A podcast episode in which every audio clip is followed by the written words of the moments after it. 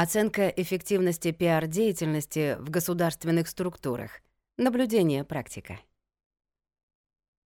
Многолетняя работа в штате пресс-служб органов государственной власти и местного самоуправления, сотрудничество с такими органами или их представителями на аутсорсинге предоставили мне богатый эмпирический материал для анализа систем оценки эффективности пиар-деятельности в госсекторе а также для выявления и систематизации типичных ошибок руководства в этой сфере.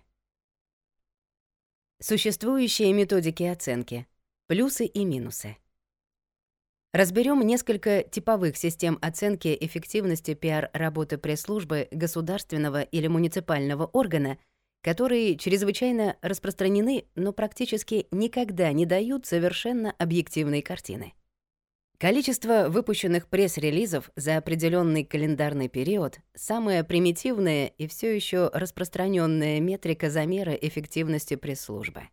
Правда, она редко является единственной.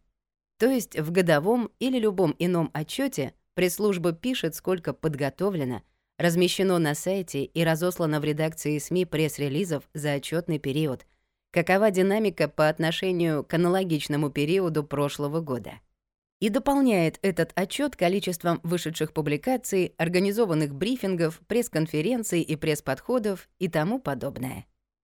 Главный недостаток этой метрики в ее абсолютной необъективности и абстрактности.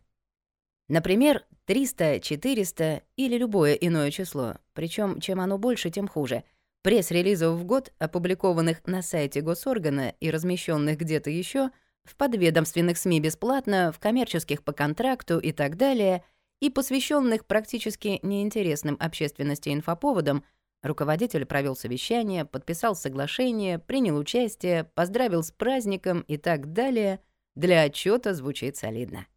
А для общественности это означает, что руководитель много суетится и путешествует, заседает и общается, но ничего насущного для людей не делает и значимых для населения вопросов не решает.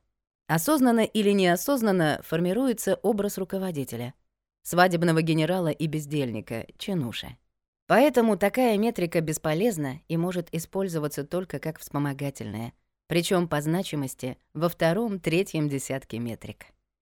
Количество организованных публикаций, интервью, прямых эфиров, а также в разрезе типов СМИ — также достаточно популярная метрика. Она очень схожа с предыдущей, ведь и 500 публикаций в СМИ в месяц, но на те темы, что перечислены в предыдущей метрике, и множество им подобных не создадут вашему руководителю репутации эффективного менеджера, делателя, человека слова. А если он в действительности является таковым, они привнесут ненужный информационный шум и размоют конкретные и значимые для населения результаты. В одной из госструктур, с которой я работал довольно долго, эта метрика в ежемесячном отчете дробилась на подразделы печать, радио, ТВ, интернет и того. Объективной картины влиятельности госоргана она, разумеется, не давала. Даже несмотря на то, что нам было запрещено использовать релизоприемники, каждая единичка в графе публикации могла означать совершенно разные вещи — Например, одна негативная публикация на популярном интернет-ресурсе набрала 9 тысяч просмотров, а 50 позитивных и нейтральных, собственные пресс-релизы, размещенные в подведомственном СМИ, в сумме полторы тысячи просмотров, половина из которых — мониторинговые боты. Эффективно? Нет. Более того, номенклатурные обычаи требуют постоянного повышения производственных показателей каждым структурным подразделением — к примеру, в прошлом году выпустили 500 пресс-релизов и получили 2000 публикаций в СМИ. Цифры условны. Значит, в текущем обязаны обеспечить 550 и 2200 соответственно. Количество реально интересных общественности инфоповодов с участием первого лица остается прежним, и пресс-служба высасывает из пальца самые незначительные инфоповоды, лишь бы обеспечить красивую отчетность еще больше размывая по пустякам репутацию руководителя. Потом приближаются очередные выборы. Начинаются опросы общественного мнения, и выясняется, что рейтинг руководителя упал. Упоминаемость руководителей и или госоргана, а также соотношение позитивных, негативных и нейтральных публикаций — еще одна очень субъективная метрика, даже если анализируется не только общее количество упоминаний, но и их контекст — Негативное, нейтральное, позитивное. Во-первых, оценка контекста сама по себе весьма субъективна и неточна. Один сотрудник может посчитать упоминание нейтральным, другой — позитивным, хотя речь идет об одном и том же упоминании. Во-вторых, совершенно позитивное в глазах госслужащего и его руководителя упоминание может быть ни о чем в глазах широкой общественности или носить вообще негативный характер. Приведу простой пример.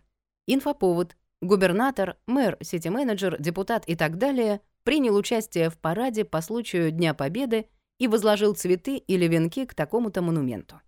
Для самого чиновника и его пресс-секретаря это очень позитивное упоминание — для рядового жителя это в лучшем случае обыденность, которая не заслуживает публичного обсуждения. Данный чиновник обязан там быть точно так же, как учитель в классе, слесарь у станка, дворник на территории, продавец за прилавком. В худшем случае рядовые граждане опять же начинают воспринимать руководителя в качестве человека, который во все бочки затычка, а результатов — ноль. Рейтинг цитируемости от независимых экспертов — метрика любопытная, но также не слишком объективная. Ведь обычно их проводят коммерческие организации, финансируемое сотрудничество с которыми вполне может повлиять на присутствие, отсутствие политика в рейтинге и его конкретную позицию. До недавнего времени подобные рейтинги для политиков федерального и регионального уровня регулярно составляло информационное агентство «Федерал Пресс», публикуя их в открытом доступе. Но с начала 2019 года эта практика информагентством прекращена. Аналогичную работу продолжает делать медиалогия, но экспертное сообщество относится к ее рейтингам неоднозначно. Причина проста. Методология исследований и критерии начисления баллов тому или иному участнику рейтинга ресурс не раскрывает. Один из моих клиентов-политиков, к слову, в январе 2019 года попал на достаточно хорошую позицию в топ-50. В феврале и марте у него было даже больше публикаций и в совершенно сопоставимых с январскими СМИ. Но в топ-50 за эти месяцы его не было. И тех же самых или больших баллов, что подсказывает банальная логика, он не набирал. А когда оценка результата работы настолько непредсказуема, степень доверия к эксперту крайне мала. Коэффициент публикабельности пресс-релиза — метрика довольно редкая, но позитивная. Это соотношение выпущенных пресс-релизов и вышедших по их мотивам публикаций в СМИ. Например, один пресс-релиз в среднем дает 7 публикаций в СМИ. И если это происходит без привлечения бюджетных средств на информационное сопровождение, то сразу понятно. Руководитель и или госорган генерирует интересные СМИ и общественности информационные поводы — которые охотно тиражируют журналисты и заинтересованно обсуждают граждане. В этом случае пресс-служба работает хорошо. Если же этот коэффициент равен единице или ниже, 100 релизов равно 100 публикаций или 100 релизов равно 40 публикаций, это означает, что пресс-служба выдает очень много информационного мусора, который никакой пользы руководителю и госоргану не приносит. В моей практике был пример работы с госструктурой, имеющей филиалы по всей стране. Итоги работы со СМИ подводились ежемесячно и ежеквартально. Сам коэффициент публикабельности не применялся, но на вопросы коллег о том, почему наш филиал все время идет в лидерах, как бы они ни старались догнать и обогнать нас, я отвечал просто. У вас пресс-релиз дает одну публикацию или меньше, а у меня четыре. Поэтому я могу писать и рассылать меньше текстов, только по делу, а результат получать лучший. Кстати, этот коэффициент можно ввести внутри пресс-службы для вполне объективной оценки эффективности того или иного пишущего пресс-релизы сотрудника и учета этих показателей при премировании. Смешанные системы оценки эффективности пиар-работы — наиболее распространенный вариант при котором могут анализироваться количество пресс-релизов и других форм медиаактивности, количество и контекст публикаций или упоминаний, организация мероприятий и так далее. Но даже такой подход, по ранее сказанным причинам, является удобным для отчетности, бухгалтерии, кадровой службы, контрольно-счетной палаты и так далее, но не до конца объективным. Его основа — внутренние самооценки, а не четкая обратная связь, откуда и возникает диссонанс. О политике много пишут и говорят, а авторитетом и поддержкой населения он не пользуется. Ну и не будем забывать о главном для большинства государственных и муниципальных органов в принципе. Если не ругают, то все хорошо. Это лучшая похвала. Три ключевые причины неадекватной оценки пресс-служб.